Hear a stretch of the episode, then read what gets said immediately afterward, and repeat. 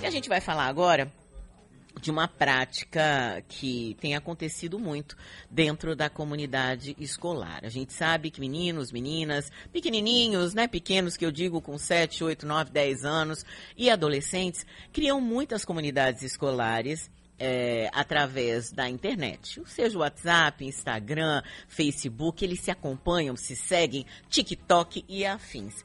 E acontece muito cyberbullying, essa é que é a verdade. O bullying por meio da internet. Ainda mais num período como esse de pandemia, em que muitos ainda estão, pelo menos em algum, em alguma dose, digamos assim, estudando longe, né, fora do presencial. A gente vai conversar sobre esse assunto com o promotor de justiça do Ministério Público da Bahia e coordenador do Núcleo de Combate aos Crimes Cibernéticos, Dr. João Paulo de Carvalho da Costa. Bom dia, doutor João. Bom dia, Silvana, tudo bem? Bom dia a todos os ouvintes aí da Conexão Sociedade. É um prazer imenso falar aqui com vocês. O prazer é nosso, doutor.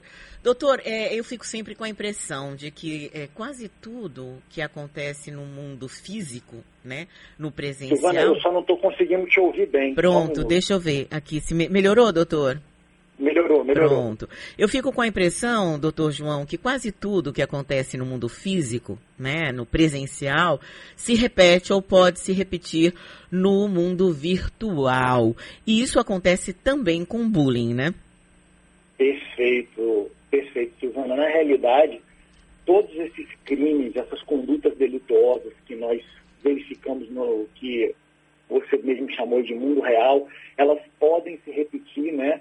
De uma forma específica dentro da realidade virtual. Só que o que a gente tem percebido, Silvana, e isso muito preocupa o Ministério Público e as outras instituições de persecução penal, é que a potencialidade lesiva desses crimes ela vem ampliada em demasia, razão pela qual, inclusive, nós tivemos recentemente um aumento da pena para alguns tipos penais praticados mediante utilização da rede mundial de computadores. Agora, doutor, eu estou vendo aqui que uma pesquisa da Ipsos revela que o Brasil é o segundo país com mais casos de bullying cibernético do mundo, em um ranking de 28 países.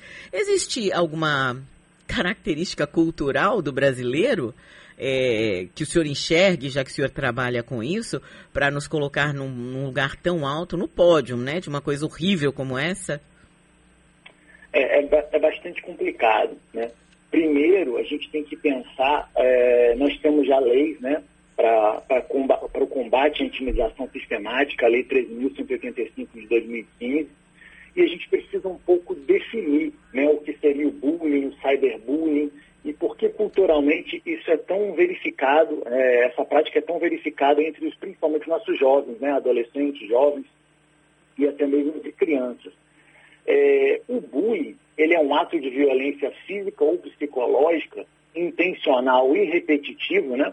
que ele ocorre sem uma motivação evidente, ele é praticado por um indivíduo ou um grupo de indivíduos contra uma ou mais pessoas. E o objetivo né, dessa prática seria a intimidação e a agressão, o que causaria uma dor e uma angústia à vítima, né, numa relação de desequilíbrio de poder entre as partes envolvidas. O ambiente é, escolar é um ambiente que é mais verificado né, é, a prática desse bullying. Só que, algum tempo atrás, a gente simplesmente verificava o bullying na, dentro desse ambiente escolar. E hoje, com a utilização da rede mundial de computadores, com a globalização e a digitalização, né, nós vivemos hoje uma era digital, esse bullying ultrapassou a, a, a, o seio, né, o, o, o cenário escolar e passou para o cenário da, da internet, causando uma, uma, uma situação muito constrangedora e um prejuízo imenso às vítimas e também ao agressor, porque muitas vezes a gente pensa que o bullying ele não traz prejuízo ao agressor, mas talvez ele seja o, um dos maiores prejudicados. A gente ainda não tem é, um estudo específico para saber, Silvana, respondendo a sua pergunta, as razões do bullying, mas alguns psicólogos, alguns psiquiatras, inclusive, eles atribuem alguns aspectos sociais, né? É, às vezes o agressor ele desconta algumas, algumas é, é, como é que eu diria assim, expressaria seria melhor? Ele, ele desconta algum, algumas frustrações de vida, né, experiências não exitosas, e dentro daquela, ele coloca para fora diante dessa prática, né, praticando uma conduta tão, tão lesiva e tão temerária que é o bullying. Agora, doutor, é uma coisa que é fundamental, né, que os profissionais de educação e a família tenha, ou as famílias, né, já que a gente sabe que o próprio agressor, o próprio intimidador acaba sendo uma vítima também daquela relação, que as famílias também tenham essa percepção.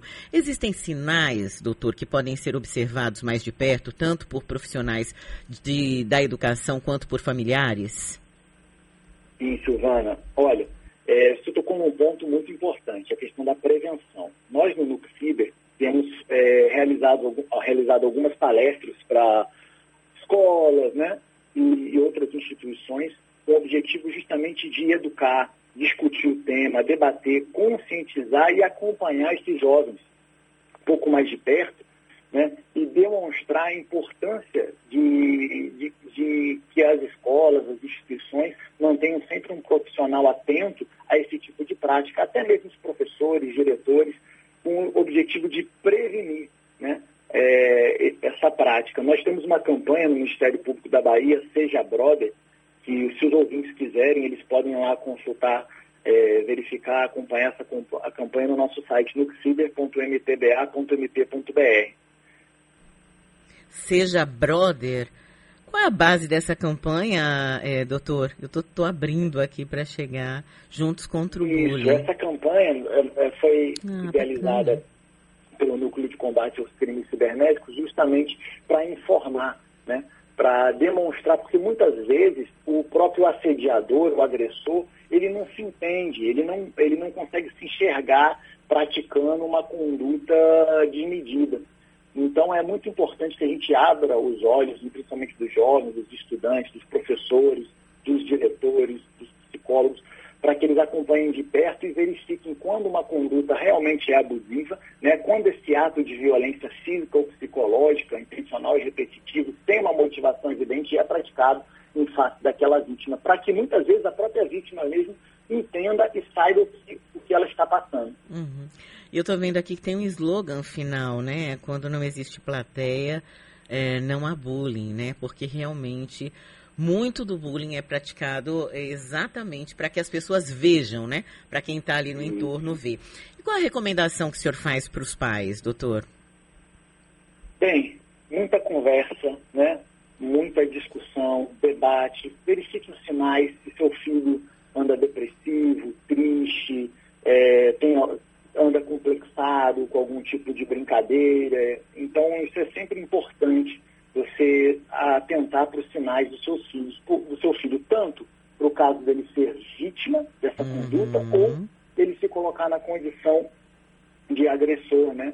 De praticante da conduta, que também é muito ruim, afeta bastante o psicológico dessa, dessa criança, desse jovem. Uhum. Tá certo, quero agradecer aqui doutor João Paulo de Carvalho da Costa, ele que é promotor de Justiça do Ministério Público da Bahia e também coordenador do Núcleo de Combate aos Crimes Cibernéticos. Obrigada, doutor. Bom trabalho. Obrigado, Silvana. Até mais. Até mais.